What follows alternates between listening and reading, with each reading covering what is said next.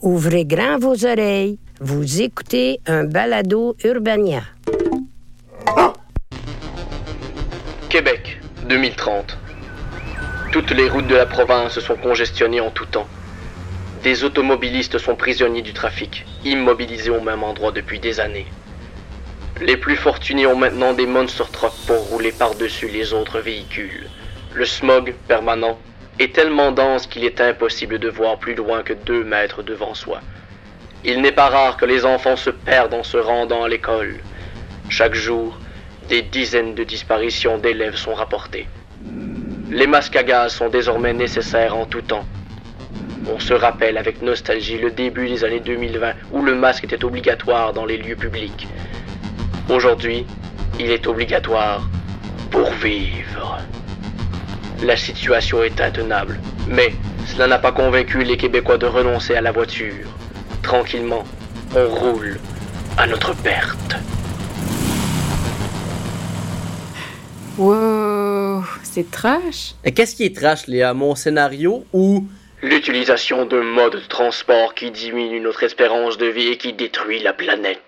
Non mais tu sais là, quand t'as parlé des enfants, là, moi, moi, dès qu'on parle des enfants, ça me touche quoi. Mais justement, c'est pour les enfants qu'il faut se remettre en question.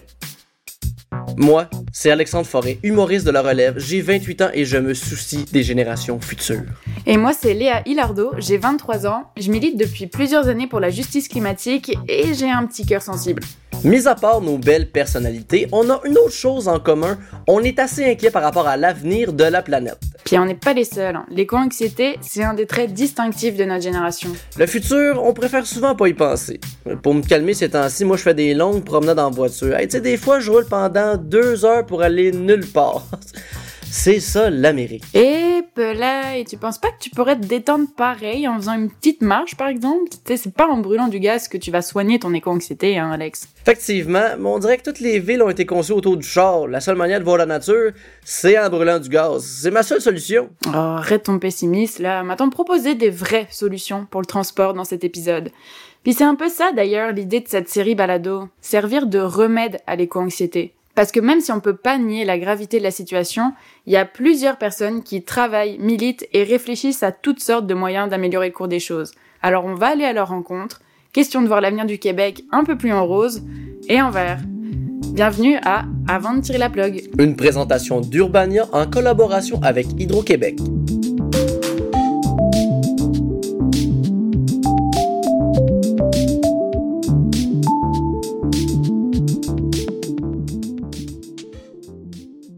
Sais, c'est clair que l'auto-solo, ça contribue de manière importante à notre production de gaz à effet de serre. Au Québec, c'est le secteur du transport qui en produit le plus. Mais on oublie parfois que le transport, ça comprend aussi le transport des marchandises. Hmm. Quand tu parles de transport des marchandises, est-ce que tu parles genre de quand quelqu'un, mettons de 28 ans, qui est humoriste, qui se fait livrer une moustache pour incarner Jacques Parizeau le temps d'une soirée? Ouais. Aussi quand il se commande une grosse meule de fromage d'Italie? Euh, où est-ce que tu t'en vas avec ça, là? Puis après, il se fait livrer de la bouffe dans un parc pour pouvoir se dire genre Le référendum, on l'a perdu à cause de quoi? Du parmesan, puis des petits pique-niques. Euh, j'espère que tu parles pas de toi, là, parce que je commence vraiment à m'inquiéter, Alex. Ah, il faut que je remette en question certains de mes choix de vie, je pense. Ouais, puis t'es peut-être pas le seul. Hein. Entre 2019 et 2020, les ventes du commerce électronique ont augmenté de 110,8% à cause de la pandémie. Sais, ça en fait des colis, ça? Et de 1990 à 2018, la consommation d'énergie du secteur du transport de marchandises a augmenté de 54%. Entre 2019 et 2021... Ok, c'est bon, on a compris. Tout va mal, blablabla. J'ai juste des mauvaises nouvelles. Gna, gna, gna, gna, gna, gna. Euh, là, t'es juste fâché parce que j'ai dit que t'avais des mauvaises habitudes de vie. Ok, est-ce que c'est un crime d'aimer les moustaches? Depuis le début de la crise et des isolements volontaires, les livraisons à domicile et la vente de produits pour emporter ont beaucoup augmenté. On a des hausses d'environ, je vous dirais, 30 à 40 au niveau de la livraison. Heureusement, il y a des gens qui sont là pour nous donner de l'espoir. Contrairement à une certaine militante qui s'appelle Léa Hilardo. Hey, c'est pas ma faute, là. C'est les chiffres qui disent que ça va mal. T'en veux des chiffres? J'ai rencontré Clément Sabourin, le cofondateur de Courant Plus, une compagnie de livraison qui est à 100% électrique. concrètement, en fait, on, par exemple, on livre oui, les, les colis euh, de Decathlon ou de la Cordée que les gens ont commandés en ligne et se font livrer chez eux, ou on livre euh, les, les, les, palettes ou les gros colis que des commerces envoient entre eux. Avant d'être entrepreneur, j'étais journaliste à l'agence France Presse pendant une décennie. J'ai couvert aussi bien les marchés financiers à New York que la fronte euh, de l'Arctique en partant en reportage avec des scientifiques à plusieurs reprises pour, euh, par exemple, euh, couvrir la fonte du pergélisol ou suivre une expédition scientifique sur un brise-glace pendant trois semaines. Je pense que c'est en 2013 ou 2014 que j'ai vraiment eu mon épiphanie. Quand j'étais avec un scientifique qui me dit, là, si on n'est pas, si fait tel qu'on est parti, on est rendu à plus 8, plus des degrés en moyenne sur la planète. Et donc là, c'est déjà une grosse euh, claque dans la gueule. Et l'année suivante, je suis en reportage sur euh, donc le brise-glace Amundsen, des gardes-côtes canadiens qui embarquent toujours euh, une cinquantaine, soixantaine de, de scientifiques spécialistes du réchauffement. Les gens, on est donc on était dans le passage du Nord-Ouest, très au nord, et j'ai vu à bord des, des gardes-côtes qui avaient même, qui pleuraient tellement ils n'en revenaient pas qu'il n'y ait pas de glace. On était dans des on, on, naviguait dans des endroits où normalement ça devrait être blanc à perte de vue et en fait c'était bleu Caraïbe. Donc bref, à un moment donné, on dit ok, mais à quoi, genre, qu'est-ce qu'on est en train de vivre?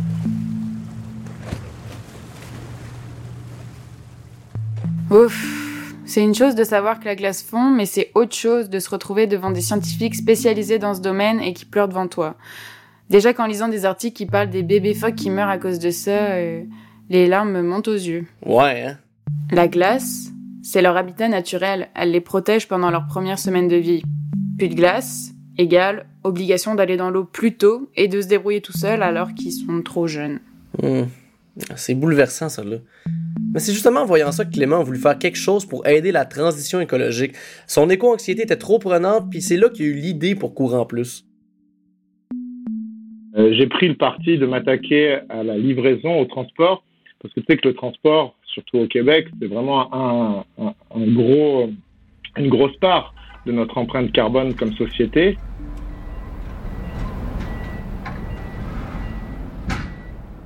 Avec un camion électrique, euh, je pense que ça revient à environ 75% de réduction de, gaz à effet de serre. À cause, pareil, à cause de, de l'empreinte de la batterie qu'on pourra offsetter, qu'on pourra effacer au bout d'une petite décennie. En vélo, on est autour de 97-98% d'évitement euh, des gaz à effet de serre aussi parce que ce sont des vélos électriques qui ont des batteries. Et euh, pour les voitures, on est autour de 30%. Pareil aussi euh, à cause euh, du coût des batteries, mais aussi de, toute la fabrication des voitures. Tu le, coût de l'aluminium, c'est aussi très polluant, etc. Mais ça, c'est un fait. Mais au-delà de ça, là aussi où on, permet d'économiser des, gaz à effet de serre, c'est en optimisant le, volume, le taux de remplissage des véhicules. Le taux de remplissage d'un camion au Québec, c'est 36%. Un camion, c'est un sac de chips. Dans le monde, le taux de remplissage, c'est 40%. Nous, ce qu'on s'efforce tous les jours de faire, c'est de s'assurer que nos véhicules soient à 100% plein ou à 70% max. Et juste en faisant ça, tu as encore sauvé davantage de GES par rapport euh, aux autres qui ne se posent pas la question. Hey, c'est bien cool! Puis il n'y a pas juste Clément qui est content de son projet. Les employés sont aussi soulagés de travailler pour une fois pour une compagnie qui participe à la transition écologique. C'est le cas de Pénélope, danseuse contemporaine qui est aussi livreuse chez Courant Plus. Sais, moi, déjà avant le début de la pandémie, euh, j'étais pas dans mon, dans mon domaine. Mm-hmm. J'étais en service, en restauration. Parce que, bon, c'est ça, faut, les contrats, les job à côté, il faut tout le temps balancer ça un peu. Puis euh, ça faisait un moment que je pensais à la livraison parce que, euh, tu sais, c'est tellement relax. Puis t'es tout seul, tu conduis, j'aime bien ça. Mm-hmm. Fait que c'est ça, j'ai comme appliqué à plein de compagnies de livraison. Puis tu sais, c'est sûr que j'avais en tête que ben tu sais, sa route tout le temps, fait que tu sais, le, le, gaz à longueur de journée, mais en même temps, je me disais, il faut que je pense comme à ma santé aussi mentale, mm-hmm. puis pour moi, c'était une belle option. Ça fait combien de temps que tu travailles ici? Ça fait sept mois. OK. Puis Ouais. t'aimes ça? T'es contente? euh? Ouais, oui, oui, je suis vraiment contente. Pour vrai, euh, les horaires sont flexibles aussi. Fait que quand je dois travailler sur comme mes trucs artistiques, je peux prendre congé facilement aussi. J'ai un bon revenu. Puis c'est ça, il y a une certaine indépendance dans Mhm. cette job-là qui me qui me convient très bien. Puis en même temps, ben c'est ça, je fais partie de la transition écologique. On a plusieurs secteurs, là, Mhm. courant plus. Puis d'habitude, on fait pas mal, on rotationne, là, mais avec la camionnette, on reste pas mal sur le plateau puis dans Outremont. C'est ça. Fait que euh, c'est ça, c'est un arrêt à la fois, un colis à la fois, puis euh, sur repeat. Peux-tu me dire justement où est-ce qu'on est en ce moment? C'est quoi la livraison que tu fais? Euh, c'est une livraison de Décathlon. Puis ça, c'est les livraisons bien fun de Décathlon qui pèsent euh, 20 livres et plus. Que- Je me fais des défis des fois, là. ouais. Moi, je suis compétitive dans la vie, puis si je fais pas ça, des fois, les journées sont trop longues. de vraiment faire tes livraisons le plus rapidement possible. Ouais, je suis comme, OK, les 10 prochaines en une heure. Mais des fois, elles sont toutes vraiment proches à deux minutes. Fait que je suis comme, OK, yes!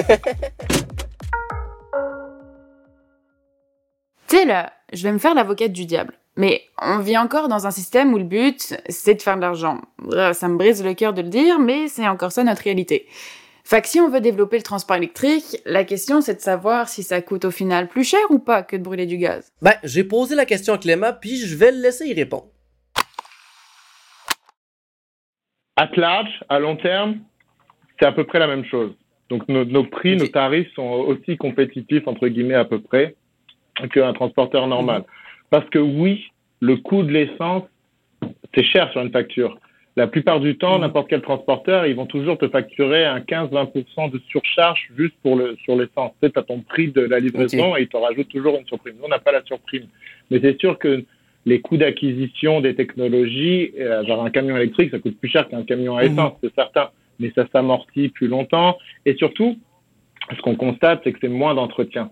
Tu sais, un véhicule à essence, euh, il y a les pistons à nettoyer, il y a l'huile à changer, il y a constamment de parce que euh, le système thermique, euh, ça s'encrasse et tout. De, un système Mhm. électrique, c'est euh, quasi aucun entretien. Donc, à terme, sur le sur, ton bilan, genre on est aussi, Mhm. on est même en fait même plus rentable qu'une entreprise de transport classique. J'ai vraiment aimé ça, voir ça fonctionner et surtout rencontrer une équipe motivée à créer un projet écologique pour la vie de tous les jours. Mais quand j'en parle à d'autres personnes, il y a toujours la même question qui revient. Qu'est-ce qu'on fait des batteries? Comment fonctionnent les batteries? Est-ce que les batteries vont me réveiller la nuit puis kidnapper mes enfants? Hey, décroche des kidnappings un peu. Eh gars, j'ai peur, Léa. Ben justement, j'ai fait connaissance avec un spécialiste du sujet. Pas du kidnapping d'enfants, hein, des batteries. Jean-Christophe Daigle, qui est chercheur et expert en batterie chez Hydro-Québec. Je pense qu'il va t'aider à surmonter tes peurs.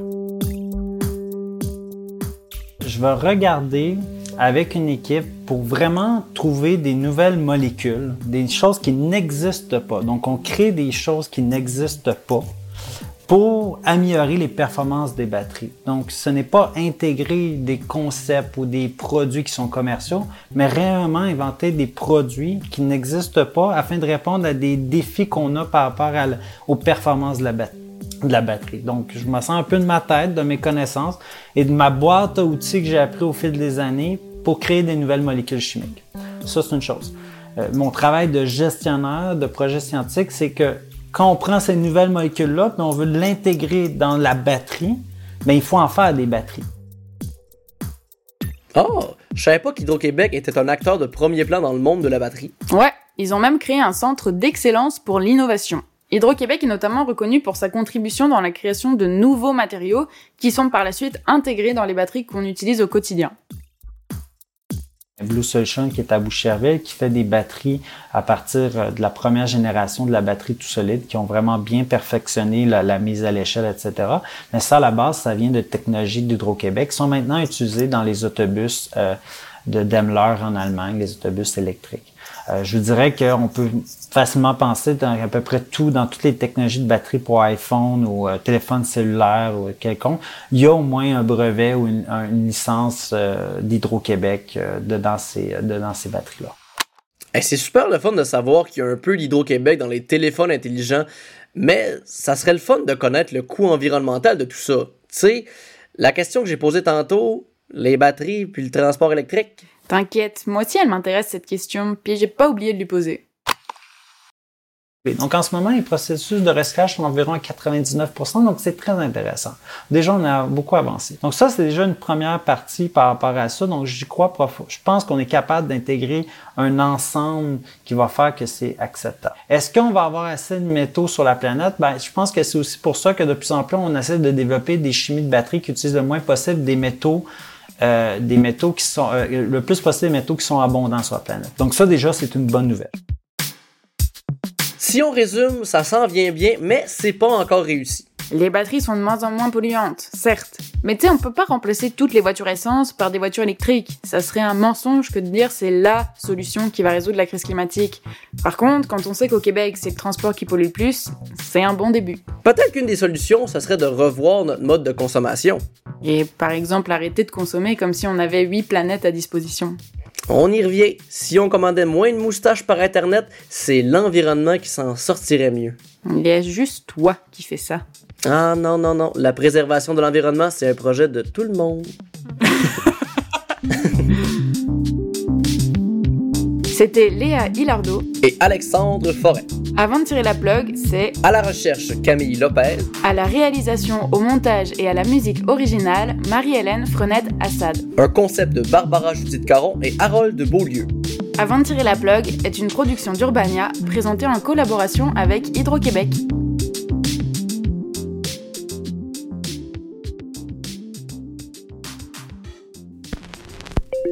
C'était un podcast Urbania.